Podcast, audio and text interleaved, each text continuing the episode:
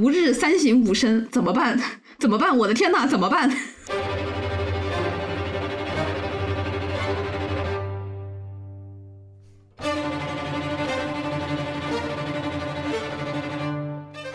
？Hello，大家好，欢迎收听啊是猫咪呀。这是一档由爱猫咪更爱人类的老于和小吴共同发起的，在故事里找猫咪的播客。我们致力于挖掘宝藏人物，探索人性的幽微，以及研究一切奇妙人事物之间的连接。大家好，今天的我呢，也不是今天了，我就是一直都很乐天派，相信事在人为，一切都会变好的老于。嘿嘿，今天的我啊，也不是今天了，我就是那个随时随地在担心、焦虑、暴躁、恐惧、害怕的小吴。呵呵，刚发了一通火。现在终于开心了，大家知道这档节目坚持到今天有多困难了吗？抹泪。嗯，看到今天这个标题呢，可能大家会认为我们想表达的意思是，事情还没发生之前担心是没有用的啊，都是瞎操心。嗯，那如果是肯定要发生的事，那你担心就更没用了，是不是？你只要躺着迎接它的到来就完事儿了。实际上并不是这个意思。嗯，听起来你说的确实挺有道理，但实际不是那个意思。我们想说的就是，其实没什么必要太担心啊，不要过度的担心，因为往往你担心着担心着啊，这事儿本来就不一定会发生，但是你担心着担心着，它可能就真的发生了。是啊，那今天这期节目的灵感呢，实际上是来源于刚刚获得诺贝尔经济学奖的三位经济学家 Ben Bernanke 啊，Douglas Diamond 和 Philip Dibwig，。就是说，这个蹭热点好像又失败了。其实那天啊，我看到他们三个得奖了之后呢，我就特别想做一期节目。嗯啊，因为我依稀的还记得大学第一次读到就是 Diamond 和 David 那个银行的模型，我当时就觉得特别的酷，真的特别的酷。那个可能是一开始就让我对经济学这个学科非常感兴趣的一个啊一个契机，所以就一直很想聊一下啊。那简短的介绍一下，其实他们三个人的研究都围绕着金融危机和银行系统。David 和 Diamond 呢，他们主要研究的是银行这个系统它存在的必要性，以及呢他们在社会和经济中扮演的是什么样的角色。他们二位的研究呢，也对金融监管啊起到了巨大的推动性的作用。啊，另外值得一提的是，Ben Bernanke 他其实是一个非常有名的学者，中文翻译为伯南克，他也是前美联储主席啊。那他的任期在二零零六年到二零一四年，中间也就横跨了零八零九啊这次的金融大萧条。同时，他也是 QE 量化宽松的主要的创始人和推崇者。这个量化宽松，它听起来是很 fancy 的词，但其实说白了呢，它就是一种货币政策。它是啊，美联储通过大量的印钱，用来购买美国的国债和一系列的金融资产，为市场注入流动性的一种手段。那上一次我们看到大型的 QE 啊，量化宽松，就是在二零二零年的三月啊，疫情刚开始的时候，当时美联储呢也是使用了大量的这个量化宽松的手段，疯狂的去市场上面买资产啊，为市场注入了很多的流动性，以至于没有让美国在疫情开始之初啊就直接进入了经济萧条。当然啊，这一次诺贝尔经济学奖呢，其实学界争议还是挺大的，因为关于伯南克啊对于摆脱美国金融危机的贡献和他推崇的这个量化宽松所导致的长期后果，其实很多经济学家都持有褒贬不一的观点啊。还有，以及在我个人看来啊，这次颁奖的背后也有很多政治性的考量，似乎是在有意合理化美联储在疫情时期这一系列的决策。但是呢，我们也不是一档经济学的播客啊，也不会就是非常学术的讨论这些东西啊，所以这些就不在本期的主要的重点。经济学小白老于已经开始喝茶了，发出一点声音表示我还在线。我今天就来听课了，好吧？对，主要就是考虑到，因为你呢没有办法在这个话题上面贡献很多，都赖我，都赖我，行，都是我的问题。但是，但是我们也是安排了很多能够让你发言的环节，是不是？是啦，是啦，特别的体贴。没有没有，就是我我也说嘛，我大学第一次读这个 Diamond 和 David 他们的那个银行的模型的时候，我觉得有意思一点呢，不在于他们解释了一个经济现象啊，因为我觉得他们的洞见不仅仅适用于解释银行的危。机啊，这种经济的危机其实也适用于很多日常生活中的危机。我觉得这个才是让我觉得经济学非常有意思的一点啊，就是它跟我们的生活息息相关。那我觉得从它这个模型中学到的东西呢，也不仅仅是了解一个经济体该如何更好的应对这个金融危机而更多的是我们作为个人啊，如何用类似的方法去更好的应对身边的危机。嗯，所以我们今天的主题啊，就是两个字：危机。嗯，我们想跟大家聊一下危机这个 crisis 是怎么一回事，这就包括了经济危机、个人危机。人际关系和亲密关系的危机，还有爱情和婚姻的危机。也就是说，能从炒股聊到婚姻危机，也就是咱们台，对不对？什么你都能听得到，爱听什么的你都能能找得到你想听的东西。哎，就是说，虽然说对于经济危机你没有什么话说，但是对于后面三个倒是有很多想说的哈。哦，我不仅是有很多想说的，我还十分的有话语权，你说对吗，小吴？哦，是的呀，于教授。可惜诺贝尔没有亲密关系奖，那不然你获奖岂不是指日可待？是的，我希望诺贝尔奖呢早日开出这个分支，这样我就可以竞赛了。那在正式开始之前，想提一下，这个危机所引发的焦虑、抑郁情绪，不仅会带来精神压力，导致生活作息紊乱，对我们的身体有很多负面影响嘛。尤其是皮肤，你平时情绪差了、压力大了，皮肤的这个修复能力和屏障功能都会降低嘛，就比较容易出现泛红啊、脱皮呀、过油过干这种一系列的不适的症状，猝不及防。是个硬广，他来了。You know what I'm gonna say。本期节目由护肤品牌艾尔博士赞助播出，此处将进入大约四分钟的广告。是的，作为熬夜大师、内耗匠人，老于呢生来带着一颗敏感的内心和一张敏感的脸，呃，所以今天就想给大家推荐两款亲测非常好用的爆款产品，明星产品，就是来自福瑞达生物旗下。专研微生态科学护肤的品牌 Doctor Alva 埃尔博士研发的基底前导精华露啊，就是那个浓缩的小黄瓶嘛。如果要是之前买过的人应该知道。还有它的益生菌深层修复面膜，虽然我之前自己是没有用过，但是我有看到关注的博主推荐过啊。然后品牌发货的时候，我也去跟自己的朋友打听了一圈，发现忠实客户还是挺多的。嗯。同为敏感肌，但人在国外的小吴没法用，嗯，我就只能看一看你的脸，感受一下这个效果。我美吗？所以昨天晚上我跟小吴连线啊，然后我们拆箱洗脸护肤一条龙，看看效果。那我真实的体感呢？呃，我是先用了那个益生菌的面膜嘛，它的味道没有很特别，但是它的汁水很多。汁水？你确定？你确定这是一个好的词吗？Sorry，就是那个精华，那个精华很多。啊！但是它都是在那个面膜的膜上，它没有滴的到处都是啊！这点真的很抓我这种洁癖，你知道吧？它那个膜布是淡黄色的，我看产品简介说它是叫做香蕉皮特制纤维膜布，就挺特别的，还敷上的感觉就是很贴合，而且比较温和，没有刺痛感。用过之后皮肤感到挺舒缓的啊！因为我前一天熬了个大夜嘛，然后脸颊上出现很多红血丝。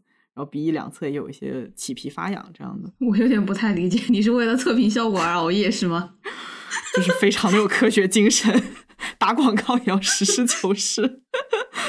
对，确实是这个样子。然后我觉得这款面膜对我刚才说的这些问题的修复效果是有的，不过不是那种很夸张的修复效果啊，就是说你能够看到比使用之前的肤色是会更亮、更滋润一些啊，然后熬夜之后那种倦态也得到了一些缓解。还有就是它的补水锁水效果真的还挺不错的。今天早上我起来看鼻子已经没有再起皮了，我觉得还蛮适合当做急救面膜来用的。然后清洁之后的护肤我也试了一下，它这个前导精华液主打的效果是维稳肌肤和促进后续护肤品的渗透和吸收嘛。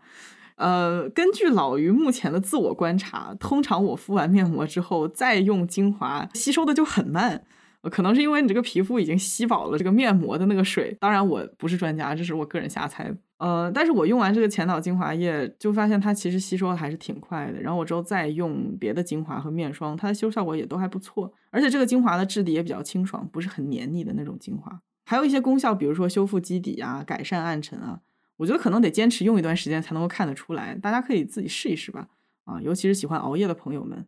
熬夜之后去使用，皮肤会比较通透。嗯，根据我们的后台数据，热门收听时段大概是十点到凌晨一点，就是说可以边敷面膜边听。就是想到这一点，我就发现这个投放它也太垂直了吧！在座的你们一个二个注意护肤啊，你们懂我的意思吧？而且我还听说这款前导精华是刷酸伴侣，可以减缓刺激，所以在刷酸的朋友也可以尝试一下。总而言之，这两款产品我还是蛮推荐的。而且我觉得这种对技术和产品研发很有坚持的品牌，我个人是比较信赖的，所以希望大家量力消费吧。这次呢，给大家准备了猫咪电台的专属暗号，给官方客服回复“猫咪”即可查看详细优惠信息，也可以领取部分产品专属优惠券，参与双十一满减叠加。下单时备注“猫咪”，部分产品也会有加赠。就冲着这个可爱的暗号，我都要冲去下单了呢。是的呢，朋友们，冲呀！好的，刚刚护肤小白小吴也喝了快大半杯啤酒了。现在我们进入节目的主题。好的，那一开始说啊，这个节目的契机是金融危机，嗯所以就我先来介绍一下金融危机是怎么回事儿，它是什么原理。当然，关于它这个原理呢是怎么形成的，其实有很多的理论。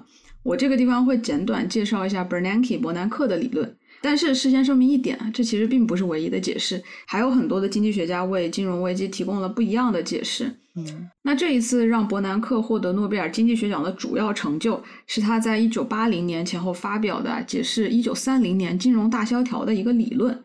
那在这个之前呢，人们一直觉得银行破产是经济萧条的一个后果，或者说是它伴随引发的现象。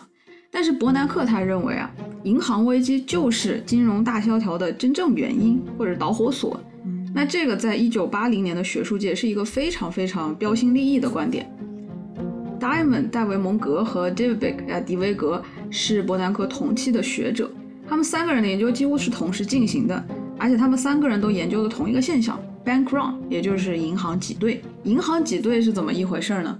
说白了就是，当大家都急着去取钱的时候，银行拿不出那么多钱，它只能破产了。啊，伯南克就认为，银行挤兑是导致二十世纪三十年代经济大萧条持续的时间长、影响非常剧烈的决定性因素啊！就你想一想啊，当一个银行倒闭了，这个银行里存储的有关借款人的信息啊就会全部丢失，嗯所以这整个体系就没有办法去评估一个家庭或者是一家公司的信用指数啊，而且这个信息呢，短期之内又没有办法得到快速的重建，所以就会造成整个市场的流动性枯竭。老于的大脑在飞速 process，这个是不是就像呃，比如说在美国，如果你要购房或者找银行借贷款，都需要提供一个历史信用记录，嗯但是如果没有信用记录的话，就很难贷出钱来。对，就是这个道理。因为无论是个人还是一家公司，你要借钱，你都会要经过一个信用评估的流程。嗯那银行就是根据你过去的消费啊、还款数据啊，还有你的资产作为依据来评估你的信用。嗯但是如果现在银行倒闭了，而且不止一家，是很多家一起倒闭，那么就要需要一段时间去重建你的个人信用记录啊，嗯因为这些信用记录随着银行的倒闭它就没有了。你可以想象，在重建信用记录的这段时间，整个社会就没有办法将资金最有效的投入到生产性高、回报率高的投资项目，也没有办法把资金呢更好的去拿来资助一些需要用钱的普通人或者家庭啊，这个社会中总体流动的资金就会大大减少。嗯在伯南克的同时期啊，戴维蒙格和迪威格提出了一个对于银行业的模型。他们认为，这个银行存在的关键呢，是为了解决一个个体和整体经济之间无法避免的冲突。嗯这冲突是什么呢？就是一方面，你面对的这些很多个体储户，他们有对流动性的需求；另一方面呢，是整个经济体对于长期投资的需求。嗯，那这两者之间其实存在着一个呃时间上的错配。哎，稍等一下，流动性是什么意思？流动性就是，当我现在面临着意外的支出了，我突然要用钱了，我需要立马能够拿到钱，那我晚一天都活不下去了。这个地方就强调的是一个金钱的即刻获得性。比如说，啊、这个疫情以来嘛，就很多家庭都出现了危机，嗯然后他们这个时候呢，就是需要卖房子。啊，他们虽然说这个家庭还是有资产的，比如说我有几套房子，但是我现在没有收入。那么这个时候，如果我要去还款呀，我有一些贷款到期了，或者是我有一些大的消费支出，这个时候就没有办法得到，这个时候就有一个流动性的枯竭。嗯就是说现金的流动性还是最高的啊！我放在钱包里，或者是我放在床垫下面的钱，我随时想要用就要拿出来，立马就可以拿到，这个流动性是满分。床垫下面的钱可能流动性不是很高哦，搬起来还挺沉的，需要一些力气才能流动起来。对，它比现金的流动性还是稍微低一点，需要多花一点时间。对，但是你想想，如果你要卖一个房子嗯啊，或者你要卖一个股票，其实你是需要一些时间的。当然，股票的流动性也是比房子要好很多，但是你还是需要去啊，我现在要去卖。然后呢，如果现在比如说跌停了，或者是这个股票不让卖了，这个时间就没有流动性。嗯所以我们也意识到一点啊，就是说经济的发展它是离不开投资的，因为无论是买股票、买债券、买房子，还是投资个人教育啊，这都是投资。投资意味着什么呢？就意味着这个钱我投进去了，我需要放一段时间才能拿出来。嗯，当然，你能不能最后拿出来，这是另一码事儿。深有体会。就是 hopefully 你放进去的这段时间是有潜在的回报的。当然，投资还是有风险的，就是属于没有风险就没有收获嘛。所以说，企业主啊、商人啊、建筑开发商、大型工程承包商，他们都需要一个长期的投资作为 funding，而且他们需要确保拿到这段钱、拿到借款或者是融资的这段时间内，不会有人啊强迫他们提前还款。那你看哈，这个地方就出现了冲突了。我作为一个储户，我当然希望我的钱放进去了，我随时都能拿出来。嗯，但是这些借款的人啊，接受投资的人，他们希望我这个钱拿到了，短期以内都不要有人拿回去，因为他们需要一个长期的投资嘛。那这个地方就有了冲突。在没有一个中间人或者第三方的时候，其实是没有有效的一个缓解措施啊，就没有办法解决这个问题所以说他们认为银行充当了这个第三方的角色，是吗？啊。小鱼很聪明，戴维蒙格和迪维格就认为呢，银行它充当了这个第三方的角色，并且它协同满足了一个就是这个配对的需求。因为你想想，在同一个时间内。他肯定不可能所有人都要急着用钱，就是在正常的情况下，只有一部分人需要立马用钱，还有一部分人他其实是有这个投资的需求的，他说他这个钱很多，他先放着，对吧？嗯嗯商人和学生他们可能需要贷款呀，家庭需要贷款，但是有闲钱的人呢，他也希望把这个钱投资出去，获得一些长期的回报。对，银行的方式它就是这样的，它可以从很多人手里拿到存款，并且也允许他们在需要用钱的时候随时取走。但是与此同时，他又把拿到的这很多钱呢，拿出一部分去向借款人提供长期贷款，把这些钱放入到了一些流动性比较差的资产之中，比如说给商家发贷款啊，帮政府的工程发债券啊等等。而且呢，银行它比起一般的储户嘛，对于借款人的信用能够做出更好的评估啊。你想想，在没有中间人的情况下，尽管有一些人有投资的需求，有一部分人有借款的需求，他们也很难凑到一块儿去。那即使凑到了一块儿去，也很难建立信任。因为银行呢能够提供专业的服务，并且能够评估借款人和借款项目的风险啊，所以能够确保哎我这个储户的钱它只是放到了良好的资产，而不是垃圾资产中。嗯嗯不过哎，这当然是有一个前提，就是在这个经济和银行体系运行良好的前提下。这个是不是就是为什么我们在取一笔数额比较大的钱的时候，通常需要提前一两个工作日找这个银行办理手续，或者就是提前跟他们报备一下，嗯，这样他们才会有充足的时间去调配这个资金。对对，我以前就遇到这种情况，就是在银行当天快下班的时候说我要去取钱，然后他就说你现在取不了。而且还不是特别多的钱，但只是说就是稍微数量有点大，他会说哦，我们今天没有那么多钱放在银行里了。嗯，他通常是不会把大量的现金闲置在银行里，银行通常都会把这些钱放出去，尽管是投给那种流动性比较高、收益率很低的产品，就是那种一两天你就可以把它变现的东西，它也不会让现金全部都放在那个地方。所以说，我们就说银行它能够平稳的运行，就是基于这一个假设嘛，就是说在同一个时间内，只有一部分的人需要立马获得现金。啊，所以他才能够把另一部分的钱借出去。那么在同一时间，任何人只要是其中那一部分人需要来取钱，他都可以取到。嗯嗯，这样的假设呢，在经济稳定上升的时候，其实完全成立的。因为你经济发展好嘛，大部分人都有闲钱，也没有什么取钱的需求，反而是投资的需求很旺盛，那整个市场的流动性就很充盈。俗话就是说，你漫天都是钱，都没地方放。是，但是到了经济不景气的时候，就非常容易出现挤兑现象。戴维蒙格和迪维格他就指出，银行呢，它承担了这个中间人的职能，它也可以从这个职能中获得很多的利息差和佣金。但是呢，它对一个东西非常非常的脆弱，就是它在有关经济危机的谣言面前是很脆弱的。这个话怎么理解呢？就是说啊，假设现在出现了一些关于银行即将倒闭的谣言传言啊，就说哎，这个经济不景气了，银行没有钱了。那么很多储户呢，他们就会担心，哎，会不会有一些人他真的没钱了，他马上就要来取钱了？那如果他们把钱取走了，那到我取的时候不就没有钱了吗？那这部分人就会担心啊，虽然我自己暂时不需要钱，但是如果之后我要用钱了，我来晚了，会不会就取不到了？于是他们本来不缺钱的，也会想要抢在别人面前来先取钱。那这个时候就很多人都要来取钱。所以也就是说，哪怕消息不是真实的，也足以激起民众的恐慌。就像是，比如说前段时间疫情期间传言要封城，或者是呃某一天地震局突然预预警说有大地震，不管消息是真是假，那我们民众先把超市买空了再说，就是防患于未然嘛。是的，我觉得这个例子还不是完全对应，完全对应的是什么呢？就是说现在本来是没什么情况，但是突然间有一个谣言说啊，现在要出蝗灾了，要有粮食危机了。然后本来其实是没这个事儿的，但是因为大家都在传这个事情，然后大家都去买，然后真的就是把大米买空了，真的就出现了粮食危机。哦，所以在银行的这个例子里面呢，银行实际上是没有那么多的现金储备的。啊，那怎么办呢？如果大家都要来取钱，他就只能快速的出售他的投资产品来满足客户对于流动性的需求。于是呢，要取钱的人越多，他就会慢慢的出现抛售的现象。那尽管抛售会换取一定的流动性，但并不能满足所有人的需求嘛。因为还有一些长期投资是你没办法快速变现的，比如说我投资了一个地产，然后或者是我买了一个非常长期的金融产品，啊，那这个时候就一定会出现有一些晚来的人，他就取不到钱了。啊，所以大家发现了吗？正是因为很多人都已经想到了，我最后一个来取钱的人肯定取不到钱，所以都疯狂的抢在前面去取。于是呢，一开始的担心就真的成真了。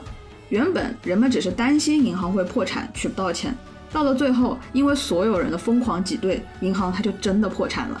那这个呢，就是一九三零年到一九三一年美国经济大萧条所出现的事情。就是在一波一波的民众的挤兑下呀，很多银行就不得不宣告破产。这么听下来，真的很像一场大型闹剧哎。对，它的闹剧的成分有，但是确实当时是经济出现了一些问题。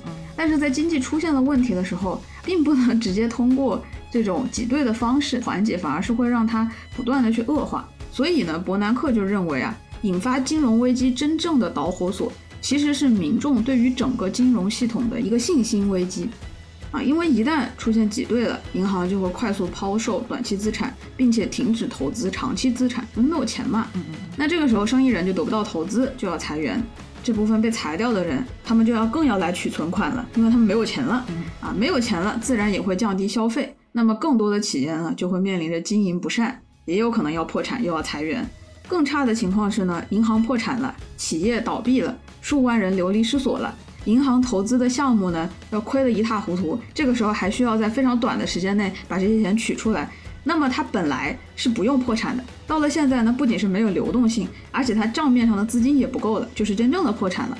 然后恐慌就进一步的加大，导致了新一轮的恶性循环。那以上这样一个现象呢，也被称之为 bank self-fulfilling crisis，银行的自证预言式的危机。好清楚啊，你讲的，甚至听懂了。呃，那就是说，这样的危机，比如说它出现了，怎么样才能够控制住呢？对我第一次看到这个理论的时候，我就觉得哇，说的好有道理。所以呢，但是咋办呢？咋办呢？对吧？所以他们在论文的后面就提出啊，要缓解银行挤兑，重新的让人们相信银行，并且呢，让银行继续累积个人和商户的信用信息。最好的办法呢，是让政府和中央银行为这个银行去兜底。啊，这个也是戴维蒙格和迪维格研究的主要贡献啊。现在大部分的银行啊，它其实都有一个制度叫做存款保险制度，也就是说，让政府去担保，或者是政府去 sponsor 一些机构，他们去担保，来保护储户的资金安全。哪怕这个银行这一家银行它真的破产了，你存的钱也是安全的，因为这个时候政府的这个保险机构就会直接赔付存款人，保证你资金的安全。嗯，那有了这样的政策之后呢，其实就可以避免大量的挤兑发生嘛。嗯，因为你想想，你原来你是担心这个银行被取空了，但是现在你不用担心了，因为你无论早去还是晚去。啊，你总能取到钱，哪怕这个银行没有钱了，你还可以找政府的相关机构拿保险，中央银行都会作为最后兜底的人，保障这个人能够取到钱。因为有这样的信心，或者是有知道啊，我有这样的保险，它也就不会出现挤兑的现象。哎，稍等一下，我有一个问题，嗯，就大概去年的时候听到了一些国家破产的情况，是不是因为政府也没钱了呀？对，如果是国家破产的话，那就是另一码事儿了。那个时候，那还跟外汇啊那些东西都有关系。嗯，对。他在这个地方的假设还是就是说国家是有那个能力的。嗯嗯嗯。那么在零八零九年经济大萧条的时候，伯南克就应用了他的理论。因为零七到零九年的金融危机，首先崩盘的是房屋市场，然后很快就波及了金融市场。那当时呢，还是美联储主席的伯南克就认为，如果这个时候他不去出手解救银行的系统啊，他就会让危机愈演愈烈，让整个经济陷入长期的萧条。就根据刚才那套理论啊，银行破产了，然后怎么怎么样，怎么怎么样。所以他当时呢就做了一件争议到目前为止都非常大的事情，就是他直接干预了银行系统啊，为银行啊、大型的保险机构，像是花旗银行、AIG 等等啊，注入了大量的资金，让他们这就这些银行先从流动性的危机中解救出来。那个时候不是也有一个话吗？叫做“大而不倒”嘛，就是因为他们有大量的钱，他们有大量的这个用户，他们有大量的人通过他们这些机构投资，所以说这些机构它首先它就不能垮下。当然，这个行为还是就是到现在为止也是非常有争议性的。就比如说零九年那会儿啊，明明是银行造成了大量的这种次贷危机的产品。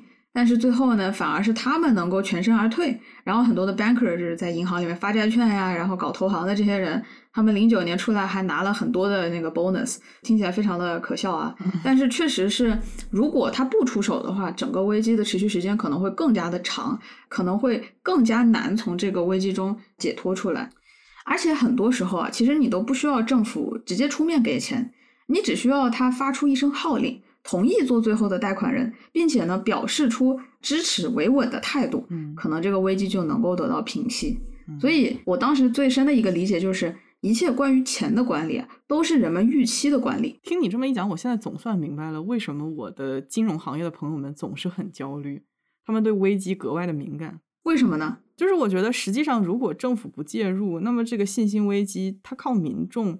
靠银行根本没有办法停下来，嗯，危机只会发展的越来越大。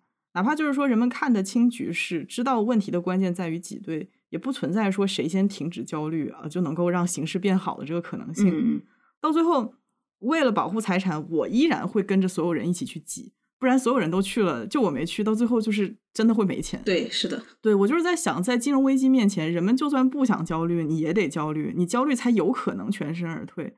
怎么说呢？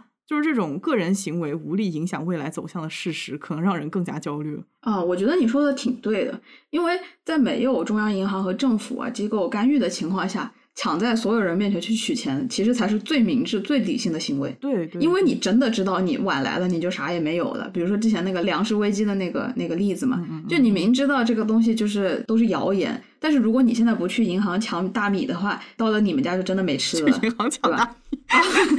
去超市，银行这是什么都发了。呃，我记得之前还看到一个例子嘛，就是说在真的银行要挤兑的时候，那个时候呢，政府就会放大把大把的钞票，就一捆一捆的放在银行的那个柜台，那个还是玻璃的柜台嘛，那时候是有人的，就是为了告诉你就是什么呢？你远远的走过来，你就看到我们有钱 很多，你别来取，够用够用啊，对。啊，所以说你发现没有？就比如说你在疫情的时候，刚开始的时候，你去超市，然后你看到所有架子都空了，你本来现在觉得没事儿，稳，但是你现在看到它都空了，你现在什么感觉？你现在感觉就是我得再买一点。当你看到厕纸那一栏什么都没有的时候，我觉得 Oh my God，世界末日要来了。赶紧找机会买点。对，这个时候你就会动用一切方法去把别的地方的超市柜台也也挤空，就是这样一个情况。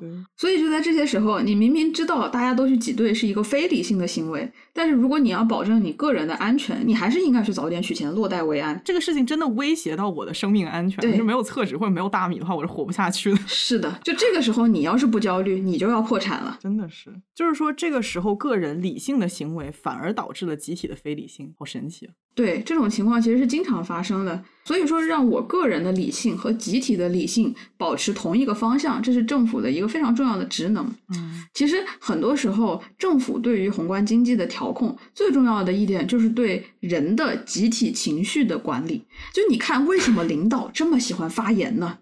为什么一定要鼓舞士气啊？就是这个道理。突然就心疼起了政府，太难了。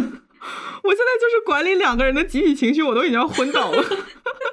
确实是这个样子呢。那还有一个比较近的例子，就是最近的通胀，这种情绪真的是无处不在。嗯啊，就我们看，我们现在在一个通胀非常高的环境啊，所以说每一次我看到美联储发言的时候，他们都要表现的非常的有信心，就明显就感觉这个经济虽然不行了，但是我们这个信心是要有的，每次都强硬的说，坚决一切努力打击通胀。啊，为什么呢？发言背后很重要的一个原因啊，是要管理人们对于通胀的预期。你看，每次领导人出来都是问题不大，稳得很。我们坚决一切可能性打击通胀，放心，虽然现在是情况不好了，但是很快我们就会得到改善。他为什么每次要这么说呢？因为对于通胀的预期，其实就是实际决定通胀的决定性因素。嗯事实上，情况是什么样的？当人们预期这个通胀会很高的时候，就比如说我预期下个月这个厕纸会从五块钱涨到六块钱，那么我现在要做什么呢？我赶紧多囤一点，对吧？手慢了就涨价了。是的，那么，如果我预计通胀一直很高，今年厕纸是五块钱，明年是十块钱，我会怎么做？我今年把未来几年的厕纸我都囤好。那么，这个会直接导致一个后果，这个后果是什么呢？因为现在大家都要去抢这个厕纸，我看到了我就要买，我要趁着它现在便宜的时候多买一点。嗯那么这个时候，因为人们的需求会变高，那么商品的实际的价格就会在人们的需求高的时候变得更贵。商品的价格就是需求和供给决定的嘛，啊，供给不变的时候，需求越多，你想要的人越多，你当然价格就越贵了。嗯于是呢，大家对于通胀的预期就真正的导致了通胀的加速。也就是说，一旦把情绪管理好了，危机就有可能自然解除。不是你把你自己的情绪管理好了，是要把所有人的情绪都管理好了。是的，是的，个人很无力。你要是把你要是只是管理好自己，然后你说别人其实怎么想无所谓，我觉得你可能真的就是要成佛了，成仙了。对我就在通胀时候，我可能大街上举个板说大家不要恐慌，没事的，问题不大。这个也是伯南克他研究中一个非常重要的一个洞见嘛。再总结一遍，就是金融危机归根结底呢，就是民众的信心危机。刚刚聊了银行的模型啊和宏观经济的模型，我觉得接下来可以聊一个非常近的话题，就是投资。啊，那我再倒点茶，继续听课。小吴老师讲的真的很清楚，很 engaging。啊，我们这期的金主难道不是艾尔博士吗？你要不再敷片面膜？等一下录完节目呢，口干舌燥、满面倦容的老于就要去敷一片面膜回回血了。啊，那我们刚刚说有关钱的一切都是有关预期嘛。实际上呢，估值就是这样。所以对一个公司的估值，其实是反映了投资人对一个公司未来的预期啊。那对于整个市场的估值呢，反映的就是所有的投资人对未来经济的预期。这个也就是为什么一般来说呢，金融市场的周期往往会领先于真正的经济周期。嗯啊，就是说金融市场的周期可以笼统的你理解为就这个股市的长期的上下的变动嗯啊，经济周期呢就是这个经济状况的上下，往往就是说在这个经济啊它最不景气的时候，但是稍稍有回暖的趋势之前，金融市场就已经开始反弹了。嗯这是因为呢，你在最黑暗的时期，也就是马上能够见到曙光的时刻，这个时候人们对经济的正面预期已经形成了，认为啊这个经济已经到底部了，很快呢它就会越来越好了。这个时候股市就会提前形成上升的动力。可是这种回升是不是很多时候也是暂时的，就是短暂的？嗯，如果像你说的，对市场的估值是人们对未来的期待，那么金融危机之下的股市岂不是应该跟处在危机当中的人的心理一样震荡？就是说，你看到一点很 hopeful 的东西啊，我的情绪回升了，我也有所期待了，我又可以爱又可以劳动了，结果发现它是一个泡影，是一个 false hope，然后你又感到很无望。嗯，那你怎么会知道这个回升它是不是真的回升呢？你你说的其实是另一个现象，你说的是波动，我说的是周期。周期呢其实是长期的一个走势，比如说从零九年到二零二零年，呃，就是疫情之前，这个嗯其实是一个长期的上行的周期。那虽然这个中间也有波动啊，但是整个经济和股市它都是总体一片向好的。嗯那我们从去年可能年下半年到现在，它就是处在一个下行周期里面，整个经济在下行，整个股票它也在一个往下的一个趋势。任何时候其实都有波动，你上行的时候，你也是有会有上下的波动嘛。嗯不过你在下行的时候呢，就是在市场崩溃的时候，股市的波动会特别特别大，然后很有可能就是你刚才描述的心理状态，哎，我一下子有期待了，又能爱了，一下子又发现算了，绝望，还是不能爱。它反反复复的在这种非常大的情绪之中震荡啊嗯啊，所以整个股市的震荡也会非常非常的大嗯。而且在下行的时候呢，有一部分人他会非常担心继续下行的风险，所以他会用很多的衍生品啊对冲它的风险。而另一些脑子发热的散户，他可能就直接冲进来抄底了，然后发现自己真正进场的时候，距离真正的底呢还有山路十八弯。而且啊，真的要是有什么好消息，就会有大量投机的现象，试图呢抄底发财，这个就会让整个市场出现非常多非理性的操作，整体波动就更大。嗯，不是前一段时间很流行一张图吗？我脑海中美好的抄底是我现在一定处在坑底了，等我抄完，它就会一路高升。但是现实中的抄底是，我现在确实在坑底，我抄了之后也确实回升了，但是立马跌进一个更深的坑。哎，我再抄，抄完又跌，哎，我再抄，它又跌，最后就是一个裤衩都抄没了的一个结局。是这样的，大部分抄底的人都会发现。跌了一点买进去，它其实整体还是一个跌的状态。虽然后面又涨了一点，但短期的上涨呢，肯定达不到之前的高点。但每一次的下跌都比上一次的低点还要低，所以就是散户的情况，就你刚才说的嘛，跌了抄底，涨一点，跌到更低的地方再抄底，再涨一点，又跌回去，反反复复几次，买了跌，买了跌，最后就要口吐芬芳了。啊，所以嘛，就是抄底这个事情听起来非常的容易。但是实操还是非常非常难的，而且他这个事情心态很容易崩，就是我跌了买，我不信涨不回来，再跌一点，这个时候佛系了，我说哎没事，我是长期投资者，我看长期，再跌一点，他只能自我安慰了，想着，哎，没事，它总是能够涨回去的。再跌就开始慌了，然后开始愤怒、哭爹喊娘，后悔我自己为什么要炒股啊！在最黑暗的时候，那只能是绝望了，顶不住了，只能清仓；顶得住的，先卸载 A P P，我们十年后再见。但是最吊诡的一点就在于，往往这个散户他熬不住了，他离场了，他股市就真的开始起来了。哎，我不是说一开始熬不住啊，就是跌一点再买、再买、再买，而是说真正的把散户都熬到绝望了，他就真的开始起来了，就非常的奇怪。嗯。所以就是说，散户就是非常委屈，你知道吗？一开始倒霉的也是他，付出了情绪努力的也是他啊，最后被感觉到被消耗、被欺骗的也是他。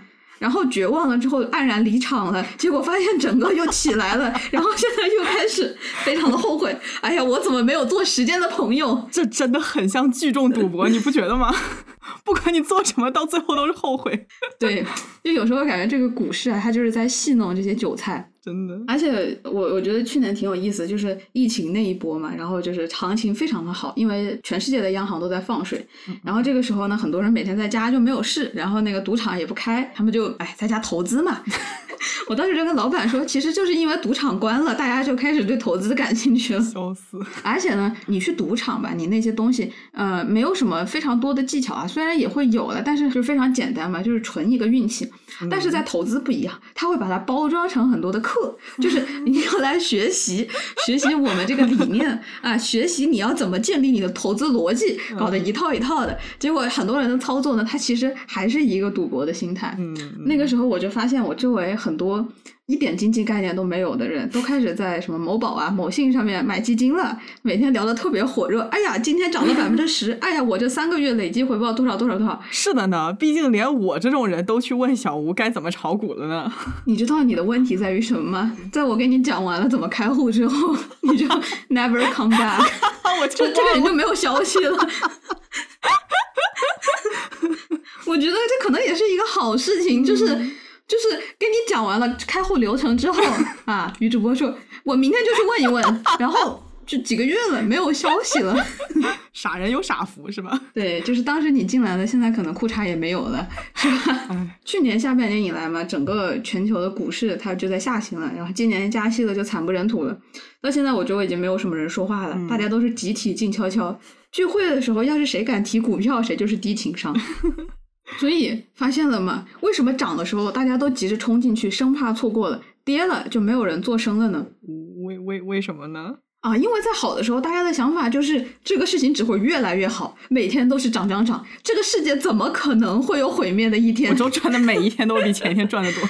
但是不好的时候，人们肯定就会开始 panic，开始胡思乱想。从金融崩盘到世界毁灭，都在我们的幻想之内。啊，我们就心里想着啊，怎么办？会不会变得更差、更差、更差？这个地方我就想到了《情深深雨蒙蒙》里面那个那个表情，就是一个女人，她浑身四处摸，怎么办？怎么办？我疯了！人家叫可云，然后人家的台词是啊，救救我！谁来救救我？怎么办？我疯了，其实差不多。对，所以就当然不敢抄底了，对吧？我现在开始思考，炒股是不是一种新型的 obsession，就是一种强迫行为。就是说，你每天早上起来看大盘，像极了。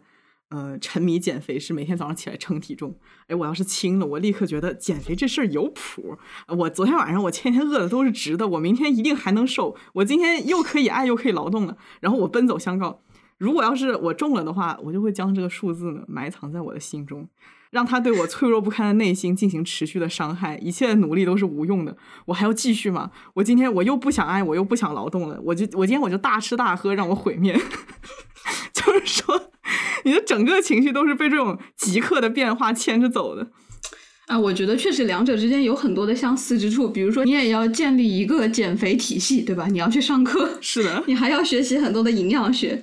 这个秤呢，就十分像炒股的 A P P，你上去了，上行。对，在你的努力之下，你没有看到回报的时候，这个时候你就只能卸载 A P P，比如说把这个秤藏起来，给它砸了。啊，鱼鱼他的这个体会非常的深刻啊，他表示虽然没有炒过股，但是我减过肥啊，对对对，还很成功。所以说，就是为什么巴菲特是股神呢？就是因为人家这个心态稳嘛，拿得住，在最危机的时候，他也能够相信自己的决策。嗯，他不是有句话非常有名嘛，叫在别人贪婪时我恐惧，在别人恐惧时我贪婪。嗯，你想想，在别人恐惧时我自己不恐惧就已经很难了，你竟然还要求我贪婪？对，别人贪婪时我恐惧。别人恐惧时，我梭哈。呃，在人家真正都恐惧的时候，你是没有办法梭哈的。要么就是你也害怕了，要不然就是你实在是没有钱再梭哈了。巴菲特他就说啊，这个市场呢，Mr. Market，他其实就是一个 bipolar 躁郁症患者，他往往就是两种情绪偏多，manic 和 depressive，繁荣激进和抑郁低沉。因为呢，大家都很兴奋的时候呢，就会愿意为这个股票出很高的价格。这个市场就很像一个躁动的精神病患者，就是刚才说的，大家都很兴奋。但是当大家都为市场的低迷感到沮丧的时候呢，就会对这个股票避而远之。此时的市场呢，就像一个抑郁症的患者，你知道吗？就非常的悲观、萎靡不振。那巴菲特认为啊，投资者应该做的是保持理性，在市场躁动的时候保持冷静，在市场低迷的时候呢，保持乐观。所以，我这个情绪管理的能力，哈，我没学投资，是不是就是浪费了？是的，在情绪管理方面呢，你确实应该去学习投资。但是，鉴于你的经济头脑，我还是劝你保持冷静。是的，我很容易梭哈，我这个人。而且，我觉得我们女主播是会因为这个股票它起了一个非常 cute 的名字而买入的人。就是我们看一下我们各自买的一些消费品啊。我会买一些看起来非常的直男的东西，你知道那个不叫直男，我买的东西叫性价比高，好吗？性价比高，你投资你就讲究的是要性价比高。你看你都花钱花在什么地方？好看的东西，那个东西叫性价比高吗？啊，是的。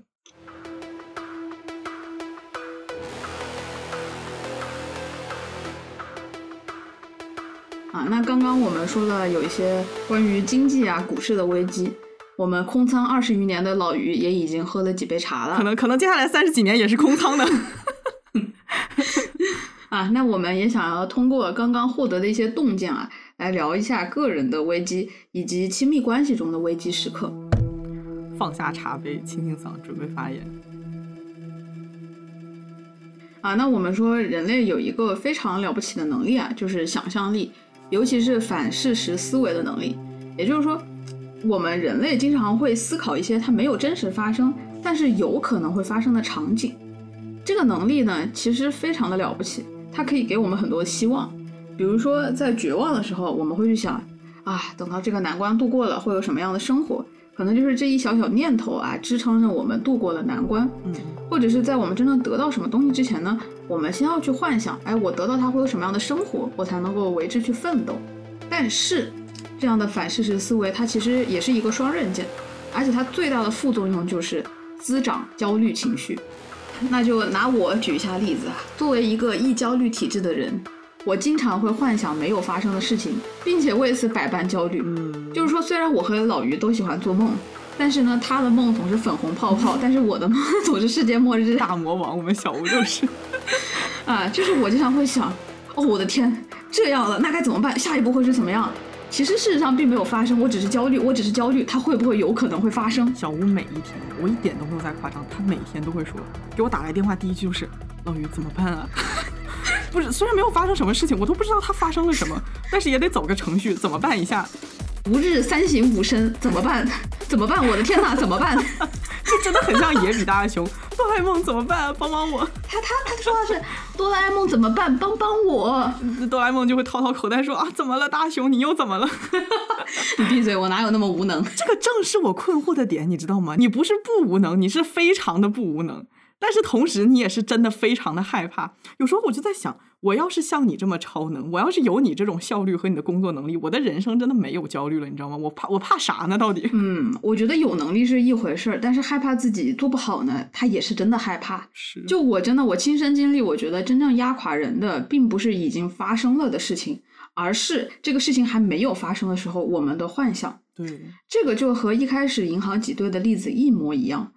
明明危机还没有来，明明银行还没有形成真正的流动性危机，嗯，但是因为我们担心着啊，于是在这个担心的驱使下做出了行动，最后集体的非理性啊成了危机的导火索。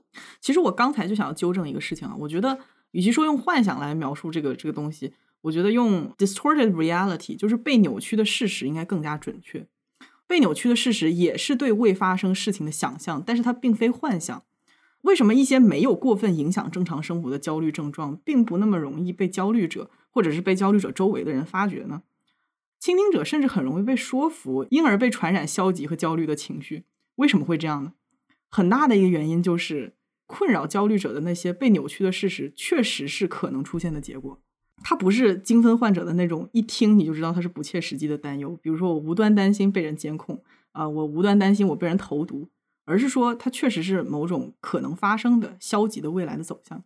就比如说，当下的经济不好啊，一个没有什么积蓄的一个职员，终日担心自己饭碗不保，坚信自己会被裁员，然后付不起房租，吃不起饭，流浪街头，因此他失去了改变现状的行动力。嗯，那这样的想象，你说它有可能会发生吗？确实是可能的。你值得为其感到焦虑吗？他都威胁到我的生存现状了，那确实是值得为他感到担忧的。嗯，我觉得正是由于这种真实的感觉，让人们很难意识到自己的想象实际上是武断的，是扭曲的啊，他才具备了打垮自信心、剥夺行动力的力量，以及它具有传播性啊，就是说它能够让他人相信这个担忧它是合理的。对啊，我其实确实不否认啊，那个是一种可能性。嗯，就是你说的那种 distorted reality，就是你不管再 distorted。它其实还是有可能会发生的，对对，但是它的概率是非常非常低的。那为什么人会焦虑呢？因为它那个情况虽然说非常小概率危机事件，但是它一旦发生，会带来非常巨大的负面影响。没错，其实有的人他是在焦虑的时候把那个负面无限的放大了，而忽略了它其实是一个非常非常小概率的事情。嗯，话虽这么说嘛，但是其实焦虑这种情绪也不是一无是处，因为。焦虑的存在呢，就是让我们能够更好的为未来可能发生的事情做充足的准备。那是肯定的嘛。我必须承认的一点是，容易焦虑的人确实能够绕开很多风险，他们做选择的时候也更加周全。这个是我不能比的。但是这个也有弊端，就是说你可能总在为那个小概率事件焦虑，在这一点可能性被消除之前。你想到他就坐立难安，你难以集中，你反而影响了你处理别的事情的注意力。是，我觉得理想的状况应该是我们产生合理范围内的危机感。那这种感觉呢，它鞭策我们想方设法的去处理危机。可是真实的情况往往正相反，这个危机感反而让人们更加确信自己没有能力解决。从此开始进入一个负面的死循环，出不来。嗯，你的情绪越来越差，你的生活越来越糟糕，结果危机真的就来了。实际上，抑郁症就是一个典型的例子嘛。就很多心理咨询师做的工作，其实就是让患者走出一个无限的负反馈循环。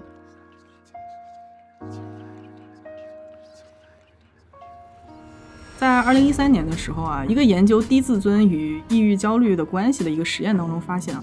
对自己评价消极的人，或者说低自尊的人，他们患抑郁症的风险更高。其中给出的一个解释就是，低自尊者会做让自己失败的事情，他们会让自己在人际关系当中获得负反馈，以此来证实他们负面的自我评估，然后引起焦虑情绪甚至抑郁症。然后这个抑郁症状又进一步加强他们对自己的消极评价，加剧消极怠事的这个态度。那从认知的层面来看呢，消极的自我评估跟抑郁者过度悲观。抑郁的归因方式是息息相关的。嗯，所谓这个归因呢，在这个语境下指的就是人们解释引发危机的诱因的方式。就比如说，当下我的个人危机是由学业呀，是由工作、感情上的失败所引起的。那么我们怎么去解释这些失败呢？啊，一个 心理素质过硬的人，他有那个能力去分析导致失败的外因和内因，他把自己可控的、不可控的因素分别是什么，他都能捋得出来。但是，一个处在危机当中的人，他很难具备这样的能力，这样冷静的能力哈。他们会倾向于把自己的失败归因于 stable global and internal causes，就是说稳定的、全局的，或或者说我觉得过分概括这种比较合适吧。还有就是本质的原因。那么小吴来给大家讲一讲这三种归因分别是什么样的呢？退播了，退播了，有被内涵到，怎么回事？是的，这个任务要交给你。Stable 指的是稳定性，也就是说，遭遇到了不好的事情后，当事人不会觉得坏事情和好事情都会发生，他只会觉得坏事情的发生是一种常态，而且会担心怎么办，以后肯定会一直一直一直都这样，这个世界不会好的。世界和我都不会好。Global 呢，它指的是全局归因，用这样的归因方式的人啊，会觉得怎么办？我这一件事情搞砸了，我整个人生都搞砸了，他整个人生都会饱受这个污点的折磨，我就是毁了，毁了。Internal 指的是内部归因，他的想法是这个坏事情发生了，它绝对不是偶然的事情，怎么办？搞砸了全是我的错，和别人一点关系都没有，和这个世界一点关系都没有，是我笨，是我傻，全部都是我的错。吴主播可能还有第四种，叫做 external，就是外部归因。这个呢是属于本鱼的专属对待，别人都没有的哦。他就是会觉得都赖你这个臭锦鲤，你不好好干活，你一点用都没有。我觉得这个应该称之为甩锅了，嗯主要是你这个内部归因久了，你总觉得是自己的问题，就整个自尊心打击非常的大嘛，对吧啊，心很累，所以呢就会想要把一部分的责任转嫁出去，减缓这个自尊心的打击。这个行为呢，并不是非常的推荐。嗯，你自己知道就好。那我们说一说从这种恶性循环中走出来的方式啊。除了他人的帮助，最主要的还是要建立一种积极的思维方式。我知道这个听上去非常的傻，很多时候进行积极思考的体感呢，都像是自己骗自己，这个我必须要承认。但是，但是它真的比你们想象中的要困难很多，而且关键时刻真的可以救命，以至于我想单做一期节目聊一聊如何让自己在绝境中保持积极，保持行动力。那么其中的一种方式呢，就是 self-serving perceptions 嘛，就是说，呃，你要有一种自立性的观念。简而言之，就是你通过一些比较自私的思维方式来说服自己，我很棒，我很强大，一切都会变好，我一定会成功。它自私的点就在于，你要通过把失败都推给外因啊，把成功都归结给自己的这种方式来让自己相信我很棒啊，失败肯定是不赖我的，对吧？听起来确实是有一点精神胜利法了，看起来并不是没有可取之处呢。呃，肯定是有可取之处的啊。我虽然我知道它听起来非常的傻，但是无论这个方式是什么，他们的关键都在于你要建立这个积极的思维方式啊，建立我能行的信念，促进我们一步一步往前走，变得更好。另外一方面，就是在危机当中尽量要远离会带来负能量的人事物。嗯，这里我没有要对负能量输出者进行评价的意思啊。哦，是吗？哦，是在给我脸吗？没有，我觉得小吴很棒，好吧？小吴自己一个人承担了很多，能变成现在这个样子已经很好了，真的，我对他很满意。我的意思是说，呃，负能量输出者也可以是很值得交往的人，只是在我自身难保的时候，可能不适合多接触，因为可能你刚刚建立起了一点点的信心，然后你跟他聊了两句，突然他就又崩塌了，就是对自己其实是有一个有一个负面的影响的。说到这个地方，我想到了高中时候晨读，我们班主任让大家都读的一本书，叫做《秘密》。嗯，哦，不对，应该是初中，已经接触到了如此玄学的东西，我当时记得特别的深刻。里面有一段是这样的，他说：“你想要拥有一个东西，你就要先去想象你自己已经得到它的状态，你要每天想，每天想，用你的意念。比如说，你现在即使没有车，你要去想象你有车以后的状态，嗯你每天都要假装自己有车一样生活。你通过这种不断的向宇宙发送你的信号，你久而久之，愿望就会成真。”我当时想的这个事也太扯了。哎，你别说，它还真的一点都不扯。其实这个跟最近那个很火的词“吸引力法则”是很相似的。嗯，吸引力法则指的就是你聚焦在想要的财富、呃健康和爱情上面，你就会得到他们。是是不是有点像？嗯，我觉得听到现在哈，聪明的你一定会发现，哎，这真的不是玄学，因为你的思想和认知对行为有着巨大的影响。首先，你相信自己是可以的，我是能行的，未来是美好的，这样你的大脑才会帮助你产生行动力，嗯集中注意力去做让自己变好的行为。嗯相反，如果你否定变好的可能性，那你可能直接会丧失这些行动力。对对。我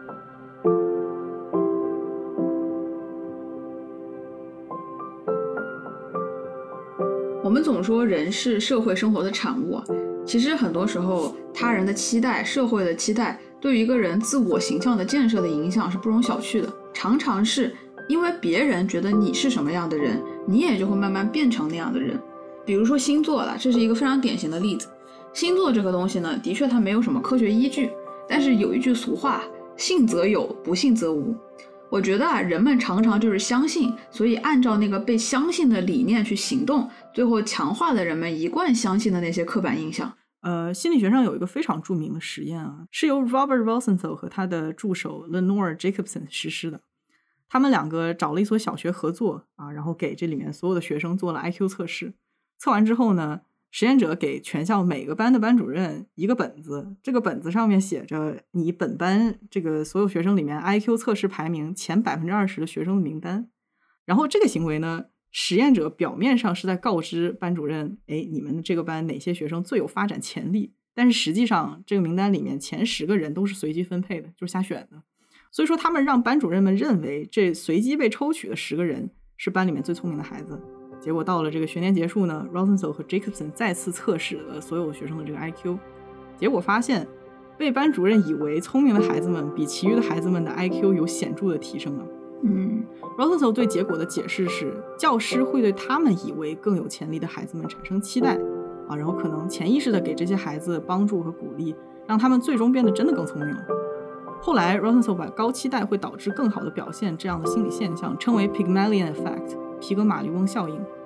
皮格马利翁效应的产生机制与自证预言是非常类似的。自证预言指的就是一个人他期待某件事情发生，由此他产生的行动会推动实现这种期待，结果这个人的期待他真的就发生了。嗯然后在皮格马利翁效应当中呢，给出期待的是他人而不是自己啊，但是他人对我们的期待也一样会成真。啊，所以说从今天开始，我要期待鱼鱼变得更加聪明一些呢。那我也从今天开始期待我们小吴的情商能更高一些呢。嗯，互相伤害啊，来啊！这不都是好的期待 吗？直播间里面打架。啊，总之呢，就是说，当其他人或者是整个社会对我们呃形成了某种期待的时候，我们很有可能就无意中成为了他们期待的样子。其实我想到了一个例子，就是我小学的时候呢，我其实成绩不太好，应该说是非常的不好。但是我妈呢，她就总觉得我是世界上最聪明的宝宝。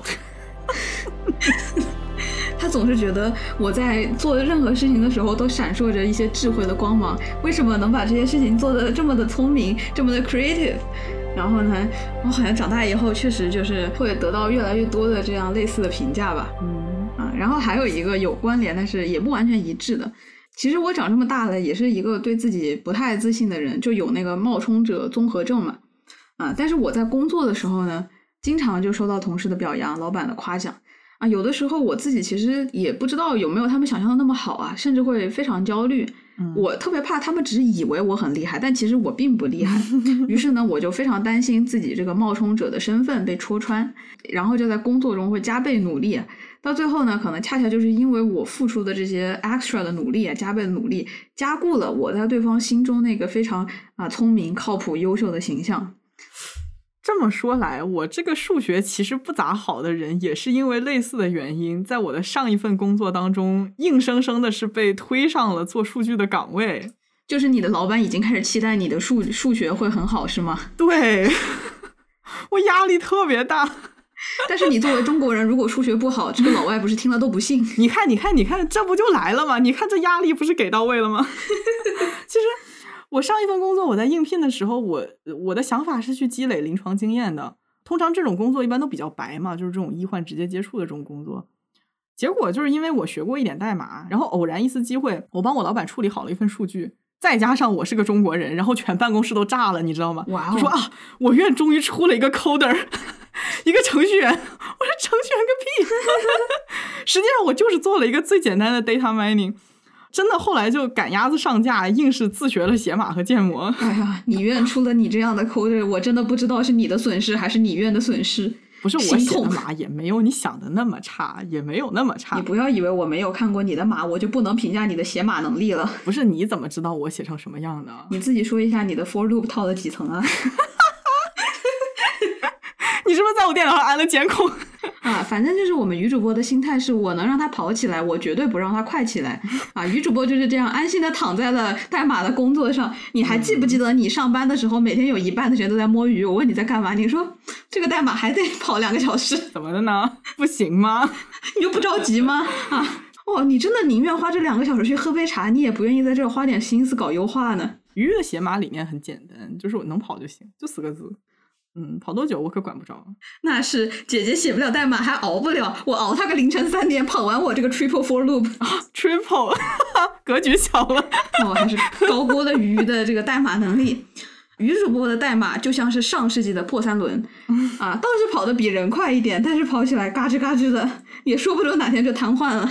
我们小镇漫游家都骑这种车，是 vintage 复古，这新的潮流，你懂不懂？哦，我一直以为科技是追星的，还第一次听说有 vintage 代码，这是什么东西？是是，我还是想说，哦，我这段搞笑的经历虽然为我的简历做出了一些贡献吧，但是我其实花了一段时间才意识到自己无论是性格还是能力，其实都不太适合做数据，真的。嗯，反而是最开始最直觉的意向，就是那种很依赖人际沟通的工作，与我自己更加匹配。啊，那我们刚刚说的是刻板印象中比较积极的一面嘛，其实我觉得还是有很多反面的例子的啊。积极的一面，它当然就是说啊，我期待你这个方向做得很好，你就自然而然的就做好了。但是反面的例子呢，就是反过来嘛，我觉得你不行，那你本来是可以的，你可能真的就不行了啊。比如说歧视就是一个例子啊，啊，我觉得歧视这件事情上面也有很多自证预言的成分。当一个人觉得自己受到歧视了，被别人觉得是低人一等的人啊，他就会在社交场合中表现出这种卑微、胆怯。他在工作中呢，也不敢争取更好的机会。嗯，那久而久之呢，他原来和别人其实差不多的，但是因为没有得到更好的锻炼啊、不敢去争取新的机会，不想去被看到啊，所以他就逐渐的、逐渐的变成了那个在 social status 就是社会阶层上面可能是比。另一些更加勇于进取的人，稍微低一点的位置啊、嗯啊，那么很多人他也是这个原因，他逐渐的就聚拢在了更低的阶级。对对。我们刚才聊到了一些个人层面上的自证预言啊，那接下来我们想要聊一下人际关系以及亲密关系中的危机。前面也说，人们的倾向往往是从对方身上得到自己期望中的反馈。其实交往中也是一样，你期待别人怎么对你呢？别人就会以你期待的方式对待你。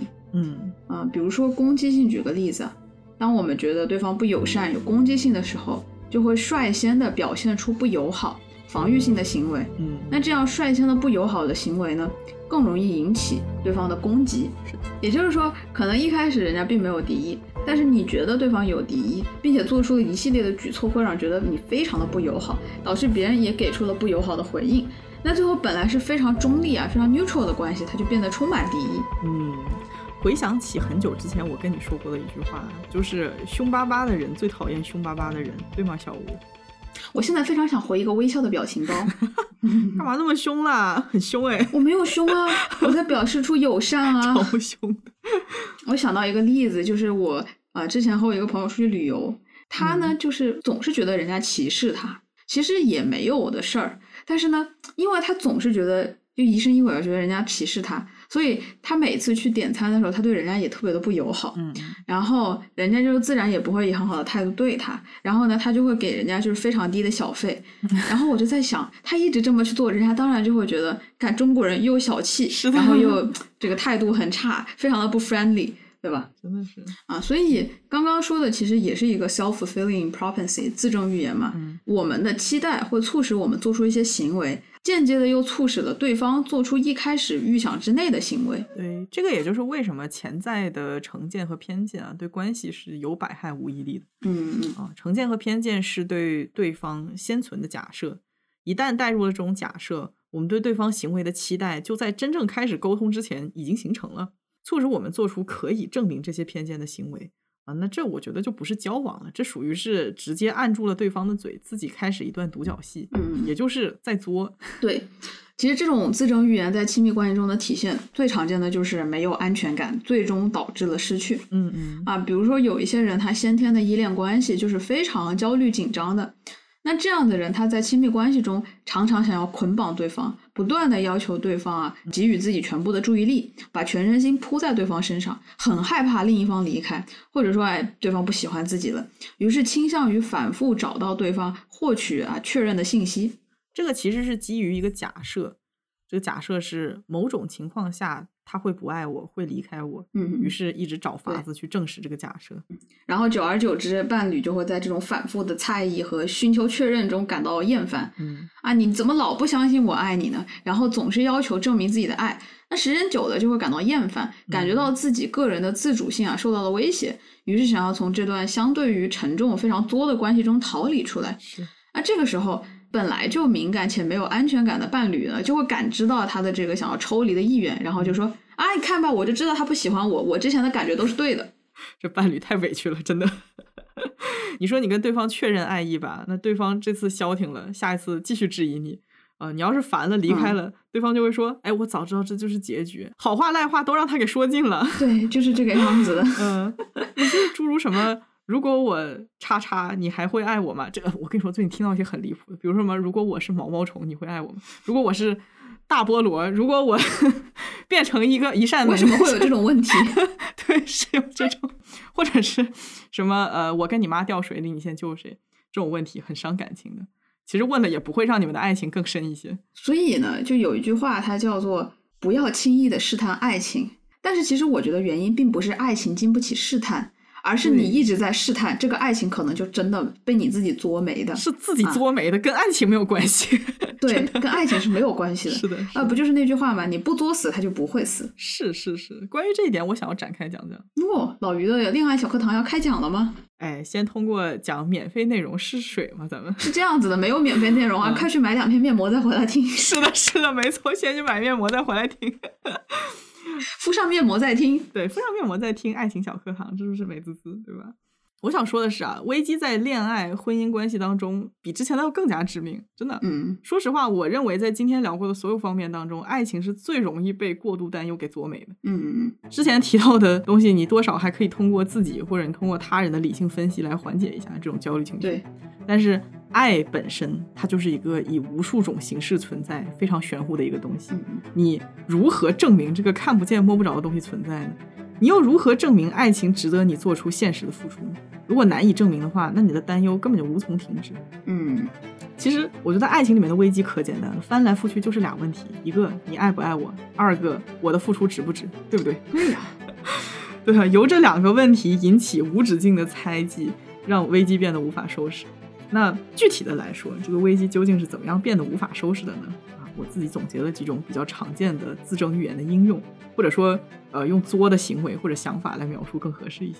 老于这是实践出真知，老于这是吃尽了爱情的苦头，从苦里酿出了酿出了爱情小课堂。是的，酿出了一些真知，是真的。那我接着来讲喽。嗯首先呢，我发现很多人喜欢把不和和摩擦视为某种 sign，就是一种征兆。比如说，我们因为什么事情发生争执了，呀，这一定就是我们不合适的征兆，或者是我们感情淡了的征兆，再或者是我们未来某一天一定会分手的征兆。嗯在影视剧里面，我也注意到很多类似的奇怪的价值观啊，不是经常会有那种情节，什么呃，分开时我想起很久以前发生的某件小事，原来我们的结局早在那时就有了征兆。是那个青春文学的味儿了。哎，对，就好像一切早就已经注定好了，我努力也没有用，所以那危机来了，我就我就认命了，我我我就不干预了。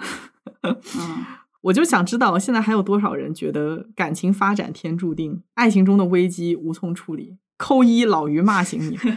竟然还双压了，运用我们刚刚讲到的理论嘛。啊，你一旦觉得你们不合适了，不是对的人了，就会做出一系列的举动来强化你们不合适的想法。对，明明本来呢还是挺合得来的人，最后作就作没了。其实我觉得大部分的人，他们分手的原因都是觉得，呃，和伴侣不合适。嗯，但是这里面到底是有多少是真实的不合适，多少是呃我明明可以 work out，但是因为一个人以为不合适，所以最后变得真正的不合适了呢？是的呢，是的呢。然后很多人分了手之后就开始琢磨，哎，他好像也不是那么不合适，好像我就只是有一部分接受不了，就是有点有点想他，有点怀念。啊、然后这个城市又多了一个醉酒的伤心人。我觉得其实事实上并没有太多人是真正合适的啊，所以一开始做好预期管理真的很重要。一开始不要期待过于合适，那出现了摩擦呢，也不要觉得两个人就是命中注定不在一起了。对，之前我们节目里面也提到过啊，要抱着解决问题的心态来谈恋爱嘛。那第二个呢，就是回避可能引发危机的事件，就比如说你的伴侣的前任总是出现，哎，一说到这事儿你们就开始吵架，于是呢，有关前任的所有话题，你们干脆就回避掉，结果反而加剧了你的疑心。哎，你会觉得这个人他不是把我所有事情都跟我全盘托出了，然后越来越不相信对方。我怀疑你在内涵些什么。哦，切莫对号入座哦。但是我觉得你说的这个例子其实挺容易成立的。就可能这个伴侣他和前任没有发展出什么，结果他的现任每天都在试探，左试探右试探，偏偏还觉得这个人和前任有什么千丝万缕的余情未了。可能啊，这个人他就会在疯狂的暗示中搞糊涂了。你想想，一个人每天睡在你身边的人，每天就说：“哦，你是不是跟那个人还有点什么？你是不是还喜欢他？”他可能一开始真的没有，但是每天听到旁边的人在说。哦，你是不是喜欢？你是不是喜欢？你是不是喜欢？就在这种疯狂的暗示下，然后开始想，哦，我是不是真的还喜欢？现在我怎么觉得换我在觉得你在内涵什么了？哦，是这样吗？切莫对号入座哦，要抄我台词。其实现在我觉得这种现象在男人身上很常见。嗯，就一旦他自己的妻子、女朋友开始怀疑了，解释了一两次呢，他其实也开始烦躁。嗯，然后这个感情中就会出现裂缝。本来到这个之前还是没什么的，但这个时候可能，哎，这个小三他就有了，或者前任怎么能说小三呢？也是小三了。对，发现有了可乘之机，然后这个男人呢也非常的不洁身自好，于是呢就真的就发生了什么？是的，就是我觉得疑心病很重的人，真的非常容易把他们担心的事情发展成真的。你想想，如果一个人每天的想法都是总有刁民要来害朕，嗯，然后疑神疑鬼，看谁就像是不对劲，那可能最后就真的被害了。嗯，呃，然后还有一点就是面对感情危机，出于自我保护，有意的疏远对方。就比如说，我认为。我们两个最后的结局肯定是分开，嗯，于是就有意的收敛自己的感情付出，这个样子就可以避免令人不悦的冲突，嗯，然后同时也避免了感情过浓，以后真正分开的时候对自己影响太大，嗯，有一种人特别喜欢这样干，回避型依恋的人特别喜欢这么做，是的，即使你很爱，但是因为觉得我们未来会分开，所以会先疏远对方，然后你的伴侣因此感觉到自己被孤立了，也就跟着不愿意投入感情了，然后真的就渐行渐远，是的，是的。这这也是我们花束般的恋爱那期说的嘛？你心里的那个离别和分手，总是比真正的离别要来的早很多。呃，然后最后一个就比较激进了啊，就是说你在对方身上找到一大堆他不爱我、他不值得我付出的证据，你只能够关注到对方做的不好、令自己下头的部分，导致你越来越讨厌他，完全忘了到底喜欢这个人什么。哦，你这个样子真的很让我下头，这种话就千万不能 说，不能讲，伤感情哎。大部分的时候都是这样，一旦你决定了要开始讨厌一个人，那么从这个时候开始，这个人无论做什么说什么都显得非常的讨厌。对，一旦你觉得这个人不值得了，那么从现在开始，即使你出门给他买一根雪糕，你都觉得在浪费钱。是，事实上啊，你之前看他觉得什么都好，哪里都闪光啊，你非常愿意为他慷慨付出，其实那也是同一个人，对吧？棋子谈不是唱道吗？说爱说恨都是同一抹嘴唇，所以爱就真的消失了，对吗？走到相看两生厌的地步，确实是消失了。但是是这样的，我个人的理念还是，你还能够恨这个人，就说明你也还能爱他。相爱的感觉是可以靠一些方式找回来的。但是呢，哎，这个可能就是付费内容了，有可能哈。哦哦，这个比较困难做起来。总的来说呢，这几种做法想法都有一个共性，就是你们不共同解决问题，反而拉开两个人之间的距离。一个人放任不管，另一个人也会放任不管；一个人疏远，另一个人也会跟着疏远。你讨厌对方，对方也讨厌你。感情里面的两个人是会互相影响的。嗯嗯，因此从不乏因一点点摩擦或者是不信任而最终走向分手的感情故事。然后你们追溯回去。发现虽然最初不信任是燎原的火种，但是你们最后没有共同下功夫去控制这个火势，才是真正让危机无法收拾的原因。对，回到一开始我们讲的经济危机的例子嘛，嗯，欧盟，我甚至都不敢相信这期节目是从经济危机开始的。是的，发展太奇妙了。就是在伯南克的看法中啊，经济危机的导火索，也就是它的本质是一种信心的崩塌。啊，所以应对经济危机最好的方法呢，是做好民众预期的管理。这也是为什么我们看到各国的央行啊，他们每一次进行政策决议之前啊，之后都会有大量的讲话，就是为了给这个市场做好这个心理疏导工作，让大家保持长期对经济的信心。啊，但是很不幸呢，在个人和亲密关系中是不会有中央银行这样的角色的。对啊，也没有人能够制定一个政策来帮助我们管理自己的预期。所以在面对人生危机和感情危机的时候啊，帮助自己平安的解除危机的责任啊，其实还是落到了个人头上。对，这么想想的话，谈恋爱可能还稍微简单一些哈，毕竟是两个人一起解决问题。那你真正遇到了个人危机，就是孤军奋战了，真的。我觉得倒也不完全是孤军奋战了，还是会有家人啊、朋友、导师提供帮助。但是确实啊，那个担子还是在自己身上。在个人危机的时候，管理期待的一个非常重要的维度就是保持理性，真的要保持理性啊！就是要你要合理的评估这个事情它到底是一个什么样的情况。嗯，尤其是像我这样的悲观主义者，我必须要用理性说服自己。事情没有我想象的那么糟糕，因为你的想象它是非常感性的一个东西，它很有可能是不符合逻辑的。就你仔细想一想，这种事情是怎么可能发生？它根本就不自洽，对吧？是你只有通过理性的方式去把这一切梳理开，然后去把自己那些完全就非常 out of picture、非常就是夸张的幻想，把它这种可能性给删掉，你才能够获得一些内心的平静，心态也就不会崩掉。对，其实，在目睹你经历的这一年的时候，有好多时刻我都觉得很庆幸小吴是一个讲理的人。一方面他自己能够用理性的方式去去疏导自己，另一方面他能听得进去话，你知道吧？只要你跟他说理，他就能听得进去话。否则，如果要是真的不讲理的话，很难克服恐惧的。就我记得之前啊，有前几个月吧，就感觉到经济有些压力，然后我去找我妈进行心理疏导。结果我妈呢，她其实也没说什么，她就说我们来算个账，和我一起算一下。我现在的资产是多少啊？负债是多少？妈妈太会了，但是我下一句真的很想接：资产减负债是多少啊？那确实是非常重要的一个数字。通过这种方式呢，你可以大概审视一下自己的经济处境、未来的开销情况，然后就知道你有多少的时间窗口去解决问题。嗯啊，我觉得就是用理性的方法疏导一下，你就会发现其实并没有那么糟啊，也不是世界末日了。嗯嗯。对啊，当然，我觉得必要的时候呢，还是需要一个最后兜底的人啊。嗯，我觉得我们老于他就非常的智慧，他就使用了央行的策略啊。就当时我特别焦虑，本人很懵。就我先前景提要一下，就是我们之前说央行呢，它的作用其实很多时候只是站出来说，我愿意做这个最后的借款人，我愿意承担这个责任啊。对，人们就不会担心银行的破产去挤兑嘛，那么流动性危机也就消失了。所以呢我们老于。在我今年特别绝望的时候，干了一件差不多的事儿。就他跟我说：“你别担心，真的没关系啊，你不要你不要太焦虑了。你要是真的没钱了，我来给你想办法渡过难关。然后说啊，你要是没地方去了，你就来投奔姐姐，我先养你一段时间。”哇，嗯，磕到了。嗯，确实挺有道理的。但是我觉得我比央行真诚很多哎，我当时就是真的是这么想的，然后也是按照这个方向去做了二手准备。其实。我觉得这样做了，我心里也有底。要不然你每次带着恐惧、带着焦虑来找我，我都不知道怎么安慰你，知道吗？然后有有这个想法之后，我就觉得，哎，没事啊，反正我们还有 Plan B。嗯，但是我想说啊，虽然最后我自己度过了危机，也确实没有到找你寻求帮助的那一步啊，或者是要投奔你的那一步，但是，但是我觉得就是自己再想想比较黑暗的那个时候，如果我不是觉得有人帮我兜底啊。我可能每天就会活在恐惧之中，嗯焦虑的就没有办法做自己想做的事情、该做的事情，那么就自然就找不到解决方法。我可能就真的会堕落到一个非常糟糕的一个境地。不过你确实也是没有用什么策略啊，就是真诚。但是你要是不真诚，我怎么相信你呢？我不相信你，他就达不到效果了，对吧？哇，这点可太妙了，真的是这样。所以我觉得亲密关系中也是这个样子。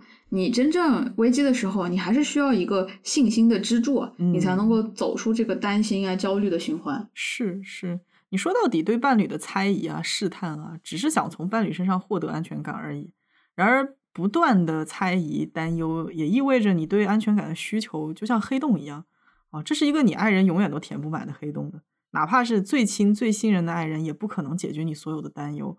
充其量可以帮忙排解情绪，有的时候能够帮你从那个无尽的担忧里面拉出来，但是他不可能什么情况都解决得了。对，有人会说，我只是做一做而已啊，那伴侣只要我在闹的时候安慰我一下就好了。之前我的男性朋友告诉我，不管女朋友怎么试探，只要我跟他说我只爱你，我永远爱你，他就高兴了。其实你根本都不用多想，你只需要说这个话。我就觉得，哎，怎么说呢？小作怡情，大作不行，真的。不过，我觉得就是说，我们今天讲到的很多是信心的这个层面，但是树立了信心之后，做出行动也是非常非常重要的一步。因为这个信心只是指引你能够去做出行动，但是最后让你的预期真正实现的还是行动。嗯，所以说行动还是非常重要的一步。然后呢，关于如何走出亲密关系的黑洞啊，我觉得这个话题其实非常大。我们现在呢，其实也是停在这个地方，毕竟呢。那是另外的价格了，对吧？好狗啊！那如何树立亲密关系中的信心的支柱啊？比如说你刚才说的，我我怎么样在这个伴侣很多的时候，一直都让我非常的 frustrating 的时候，我能够说出那句“我爱你”，嗯其实是需要很多的勇气和智慧的。是的，真的，这当然也不是理性能够完全带给我们的东西。没错，太是了。所以关于这个话题呢，我们将在下一期节目中做更多的展开。啊，所以就是人家最关心的问题，你就下一期再展开了。决策是我们共同 做的，要狗一起狗啊。OK，那么以上就是今天节目的全部内容，我们下期再见吧，拜拜。拜拜。我在漫漫长夜之中飞翔，寻找属于我的那道星光。明明知道城市容易受伤，我不害怕，我不害怕。我要奔向我心底的远方，亲手拥抱最美好的时光。路上难免也会迷失方向，我不害怕，我不害怕。